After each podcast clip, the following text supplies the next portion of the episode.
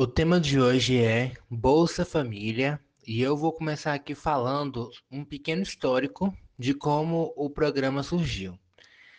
É, ele foi criado a partir da unificação dos programas nacional de renda mínima, vinculado ao Ministério da Educação, o Bolsa Escola, cadastramento único do governo federal, que hoje é conhecido como CadÚnico, Programa Nacional de Renda Mínima vinculada à Saúde, Bolsa Alimentação, Programa Auxílio Gás e o Programa Nacional de Acesso à Alimentação, o Fome Zero.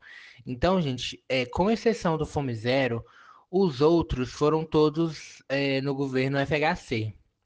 Então, isso aí já mostra que o governo do FHC ele foi muito mais um governo de centro esquerdo do que diretamente um governo de centro-direita ou de direita. O que aconteceu foi que, na área social, eles foram pioneiros de fato, fizeram muitas coisas que a esquerda gostaria de fazer, e isso, inclusive, foi algo necessário para eles, porque quando você tem um candidato forte como o Lula, tendo votações expressivas, você precisa adotar um, uma certa medida, você precisa adotar partes do plano de governo da pessoa que perde a eleição. Quando o Brasil tinha uma democracia, antes de 2014, né, uma democracia real, isso acontecia muito. Então, se a pessoa teve uma votação expressiva, né, o candidato, como foi o caso do Lula, que teve votações expressivas duas vezes contra o FHC, o FHC fazia o quê? Ele puxava um pouco do plano de governo do Lula para ele, para não para não é, ficar nesse limbo, né? De ficar dependendo realmente de só da minoria que elegeu ele. Então isso era algo muito interessante, algo que realmente precisa voltar no Brasil, porque o que a gente vê hoje é uma aversão total a tudo que a oposição fala, como se nada que a oposição dissesse é, fizesse sentido. E a gente acaba esbarrando aí no, nas, nos acontecimentos atuais, né? O, início da renda básica, mesmo que ela seja temporária, isso foi uma ideia da oposição, uma ideia bem antiga do, do Eduardo Suplicy. Então, assim, o governo hoje está sendo obrigado a engolir parte dessa pauta que vem de outros partidos, né, de, de ideologias muito diferentes, e isso pode inclusive vir a trazer um aumento da popularidade do Jair Bolsonaro, porque essas pessoas que estão precisando dos 600 reais, por exemplo, elas serão gratas de alguma forma. Óbvio que nem todo mundo, né? A maioria viu que foi uma coisa que o Congresso fez que foi a oposição, então ninguém vai ser grato ao Bolsonaro por estar tá pagando isso. Mas uma grande parcela da população não tem esse entendimento. Eles veem o, o ministro ou o próprio Bolsonaro falando sobre o auxílio emergencial, ele vai achar que foi uma ideia do Bolsonaro e pode até vir a, a aumentar um pouco a simpatia por esse desgoverno. Então, assim, é, essa adoção de pautas da oposição, ela já vem de um bom tempo. A gente vê aqui que Bolsa Escola, Cadastro Único, Programa Nacional de Renda Mínima e o Auxílio Gás foram propostas do governo FHC para poder atrair eleitores da esquerda no momento em que Lula tinha votações bem expressivas, né, mesmo que não ganhasse, tinha é, votações muito fortes é, para a presidência da República. Então vamos lá. Quando o Lula unificou tudo isso, veio então o programa Bolsa Família, né? É, assim que ele assumiu, ele criou o Fome Zero e mais para frente ele criou o Bolsa Família, unificando todos os programas sociais do governo federal. Então vamos lá. O programa surgiu para garantir uma renda mínima a famílias de baixa renda, exigindo em troca frequência das crianças na escola e bom rendimento escolar. Infelizmente, o programa entrou em colapso interno em relação a esses controles e hoje muitas famílias que não cumprem os requisitos continuam recebendo, o que gerou uma sensação de, de impunidade e incentiva as pessoas a fazer o que é errado. Realmente a gente vê isso muito. É, não, não é raro ver crianças fora da escola e, e, que a mãe colocou no cadastro recebem o, o benefício. E isso, até meados de 2010, 2011, era algo impensável. Mas, de certa forma, no governo Dilma Rousseff, isso saiu um pouco do controle. E hoje em dia não é raro você encontrar é, mães que não levam os filhos para a escola, que não vacinam os filhos e mesmo assim recebem o Bolsa Família. Assim como tem famílias que perderam benefício e pararam de, de ter esses cuidados, né? Não podemos esquecer aí que depois do golpe de Estado de 2016, o programa foi muito diminuído e pessoas que realmente precisam perderam benefício. E para elas não fazia mais sentido manter, é, manter o que o programa pedia se não estava recebendo dinheiro. Então já param de mandar a criança para a escola, já param de vacinar e colocam a, a criança para vender balinha no sinal. É isso que está acontecendo em grande medida no Brasil hoje. Então a gente precisa prestar atenção nisso aí, tá, gente? Não é só coronavírus que está acontecendo no mundo, não. A gente tem que deixar isso um pouquinho de lado. O mundo já não estava muito legal antes dessa pandemia, agora está muito pior. Então a gente precisa também olhar para outras coisas. Coronavírus, ok, é uma pandemia, algo muito grave, mas a gente precisa ter um, um olhar mais dinâmico. A gente não pode ter um olhar monótono de ver uma coisa só. Não dá certo isso, viu, gente? Vamos parar com isso aí, que é nessa daí que a gente perde nossa democracia, é nessa daí que a gente perde direitos, é nessa daí que a gente perde a liberdade de ir e vir, tá? Vamos prestar atenção. Então vamos lá, o programa veio em paralelo a diversas medidas do governo Lula para diminuir a pobreza do Brasil e para principalmente aumentar o mercado consumidor. Mais de 50 milhões de pessoas ascenderam à classe média entre 2003 e 2014, um movimento histórico no Brasil e no mundo com fortíssima queda da desigualdade e aumento de renda. Tudo isso ocorrendo ao mesmo tempo, paralelo a uma melhora inédita no mercado de trabalho, com o desemprego caindo de 12% em 2003 para 4% em 2014, uma das menores taxas da série histórica. O programa chegou a ter quase 15 milhões de famílias atendidas e, após várias reestruturações no Brasil pós-golpe, acabou sendo diminuído para 13 milhões de famílias. Hoje o programa conta com 14 milhões de famílias, né? E focando aqui a falar do pós-golpe, o programa sofreu com inúmeras interferências e, e, cortes sumários de benefícios, sem analisar os perfis das famílias que estavam perdendo o benefício. E aí o programa foi diminuído, usado como moeda de troca nas eleições de 2018, a partir da promessa do, do Bolsonaro de pagar o 13 terceiro, e chegou próximo de um desmonte no início desse ano, até que o STF proibiu o governo federal de realizar cortes do programa na região Nordeste.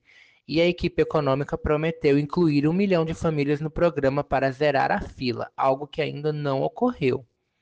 O fato é que o programa se mostra extremamente necessário nas circunstâncias atuais de pandemia.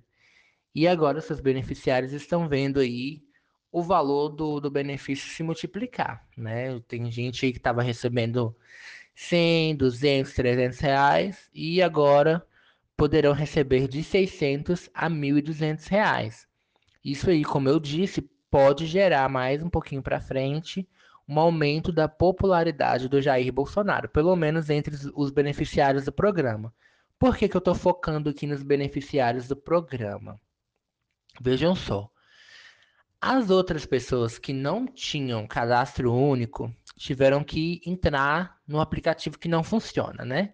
No aplicativo do auxílio emergencial, você fazia lá o seu cadastro, ficava em análise um ano, e aí depois vinha, vinha abrir a conta no Caixa Tem, que é o, o aplicativo que não presta, não funciona de fato. E aí essas pessoas é, tiveram que realmente perder seu tempo olhando aquele aplicativo toda hora, tiveram que se humilhar na porta da Caixa Econômica Federal, pedir pelo amor de Deus pelos 600 reais. Então, essas pessoas que não tinham cadastro único e foram receber esse dinheiro, podem até não ter tanta gratidão por estar recebendo esse dinheiro por conta da humilhação realmente que está sendo para receber.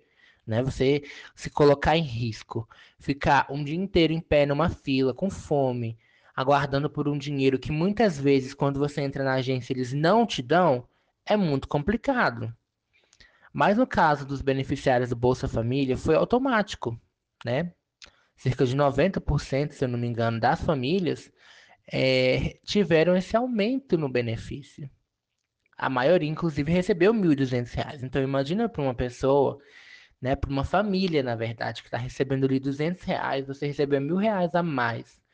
É uma coisa, assim, que, que gera um, um sentimento enorme de gratidão. Até eu ficaria grato pelo governo Bolsonaro se eu recebesse mil reais a mais de Bolsa Família. E isso vai fazer com que os estoques que estão parados nos supermercados, que inclusive os comércios que estão abrindo em alguns, alguns estados, né, vão movimentar bastante, vão vender bastante, enfim. Isso vai gerar um, um crescimento enorme das vendas e, e acreditem, Muita gente diz que vai ter essa crise econômica fortíssima, eu acredito nisso.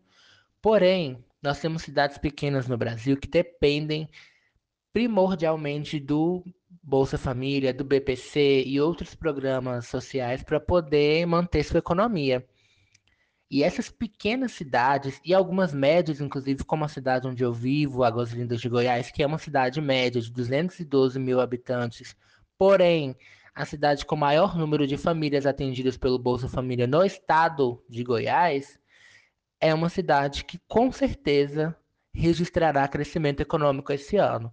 Eu não estou falando balela aqui, minha gente. Vai registrar crescimento econômico esse ano. Primeiramente que o comércio reabriu aqui desde o final de abril. E mais de 20 mil famílias aqui são é, beneficiárias do Bolsa Família, fora o número enorme de informais que vivem aqui, que são cerca de 60 mil pessoas. Se todas essas 60 mil pessoas receberem o auxílio, mais as 20 mil famílias do Bolsa Família, nós estamos falando de metade da população da cidade tendo uma renda não não complementar pela crise. Não não é isso, gente. Não é uma renda complementar. É uma renda que cresceu, que aumentou. Quando eu digo que aumentou, eu estou falando para vocês aqui que essas pessoas viviam com 200 reais por mês. Viviam na extrema miséria. E agora elas estão com 1.200. Então a renda delas aumentou em mil reais. Essas pessoas estão aproveitando o comércio aberto, estão indo gastar elas estão fazendo compras enormes nos supermercados, né? Isso inclusive gerou até uma certa pressão inflacionária, né? Mas no geral a gente sabe que a inflação no Brasil está caindo por conta dos combustíveis e tudo mais. Mas essas famílias de baixa renda estão gastando basicamente com roupa, sapato e comida. E pasmem, isso é o que movimenta a economia em cidades pequenas e médias. É venda de roupa e de comida. É isso. Né? Aqui não tem essa de banco bilionário que lucra horrores, aqui não tem essa de. Enfim, aqui não tem é, grandes empresas de serviços. Aqui o que movimenta realmente é o comércio. E os serviços que a gente vê, salão de beleza, enfim. Isso daí também está tendo um acréscimo, pois de, é, devemos lembrar que mais de 90% dos cartões do Bolsa Família estão na mão de mulheres, né? E obviamente, não tenho dúvida, a mulher que está recebendo mil reais a mais, ela vai arrumar o cabelo, ela vai fazer a sobrancelha. Então, o que vai haver no Brasil realmente é uma crise, uma queda do PIB entre 5% e 9%, podendo chegar até 10%, né? E muito provavelmente nós vamos chegar nesses 10%, né? Infelizmente, mas nessas cidades pequenas e médias não não haverá crise de fato. A gente precisa entender isso e ter essa consciência. Não haverá crise de fato e é necessário que a gente observe o que virá a ocorrer aí nos próximos meses. É, voltando aqui um pouco ao Bolsa Família, né, no, na essência dele, eu acho muito interessante aqui pontuar uma coisa que aconteceu no Brasil que foi de uma hipocrisia uma hipocrisia bem brasileira, né? O Brasil é um país de hipócritas, é um país que é hipócrita na, na sua essência. Em meados de 2012, 2013, no Brasil pré-golpe, nós tivemos aí as manifestações de 2013, havia uma movimentação de pessoas que eram contra o Bolsa Família, né? E aí era uma coisa muito interessante que era uma mistura de crítica com elogio ao governo do PT. Isso é, foi algo muito presente nessas manifestações, né? Porque quando as manifestações de 2013 começaram, a Dilma Rousseff tinha quase 70% de aprovação do governo. Então essas manifestações elas eram uma, uma mistura de aprovação com desaprovação do governo. Né? Depois isso acabou caminhando para uma desaprovação, ela nunca mais voltou até aqueles níveis de popularidade, enfim. Mesmo assim conseguiu se reeleger e mesmo assim teve quase 3 milhões de votos para Senado, né, para senadora em 2018. Então, né, hipocrisias do Brasil, né? A gente já está acostumado. E aí o que acontece? É, nessas manifestações tinham pessoas que eram contra o Bolsa Família e vejam só o argumento. Ah, se o Brasil está em pleno emprego, a economia está crescendo e todo mundo tem condição de trabalhar, de construir sua própria vida, por que manter o Bolsa Família, né? Ah, não sei o que, que são vagabundos que recebem 800 reais, não sei o que. Tinha todo esse, esse mito de que todo mundo do Bolsa Família recebia 800 reais para ficar em casa. Isso é uma grande mentira. É uma minoria, uma minoria ínfime de pessoas que recebem 800 reais do Bolsa Família. Creio que depois do golpe de Estado, ninguém mais recebe esse valor. De fato, algumas famílias recebem um valor um pouco maior porque têm filhos problemáticos, com problemas de criminalidade, aí acaba tendo um auxílio um pouco maior. Temos também o caso das mulheres que, que não optam pelo, pelo aborto depois de estupro, né? Elas acabam recebendo também uma ajuda do governo. Né? As pessoas criticam bastante a tal da, da, da, bolsa estupro, mas ela já existe no Brasil, a gente precisa entender isso, tá? Estudem, pesquisem que vocês verão que isso já existe. Então vamos lá. Em 2013 havia essa crítica barra elogio ao governo do PT. Ah, se todo mundo tem condição de arrumar emprego, então vamos cortar o Bolsa Família, né? Cortar o Bolsa Família é a crítica. Corta o Bolsa Família e coloca essas pessoas para trabalhar. Passando o tempo, né? veio 2014 e tal. O PT conseguiu realmente fazer um, hipnose nas pessoas para poderem votar no PT de novo e tal. E aí, em 2015 veio a crise econômica. Quando as pessoas passaram a perder o emprego, entendeu? Essas pessoas, muitas delas que eram a favor do fim do Bolsa Família, perderam o emprego e tiveram que bater a porta do CRAS para pedir. Gente, nunca mais eu vi nenhuma movimentação contra o Bolsa Família. Claro, obviamente que antes do golpe do Estado, a gente tinha muito medo que o Michel Temer fosse fazer isso. Como ele não fez, por medo da revolta popular que isso poderia causar, então a gente viu que o Bolsa Família é hoje uma política de Estado, ele não é mais uma política de governo. A partir do momento que o PT saiu, o Temer assumiu e não cortou o programa, gente, já era. O programa agora é de Estado, não é mais de governo. E com a saída do Temer e a entrada do Bolsonaro isso só aumentou. Temos agora certeza absoluta que é um programa de Estado e nós não vemos mais pessoas reclamando, falando que, que o Bolsa Família tem que acabar. Pelo contrário, essas pessoas que reclamavam bateram na porta do CRAS e hoje estão recebendo tanto o Bolsa Família quanto o auxílio dos 600 reais. Então, a gente precisa ter muito cuidado com o que a gente fala, com o que a gente deseja para os outros, porque pode virar, né, um dia e o tiro vir pela culatra e atingir a gente, né? Então é isso. Esse é o recado que eu deixo hoje para todo mundo, né? Quem era contra o Bolsa Família hoje o recebe. E Bolsa Família é uma política de Estado e ele precisa ser aumentado e não diminuído, tá? O Bolsa Família ele precisa atingir no mínimo 30 milhões de famílias no Brasil é, durante e pós-pandemia para poder manter o mínimo de renda para as famílias brasileiras. Tá ok? Muito obrigado, até o próximo domingo.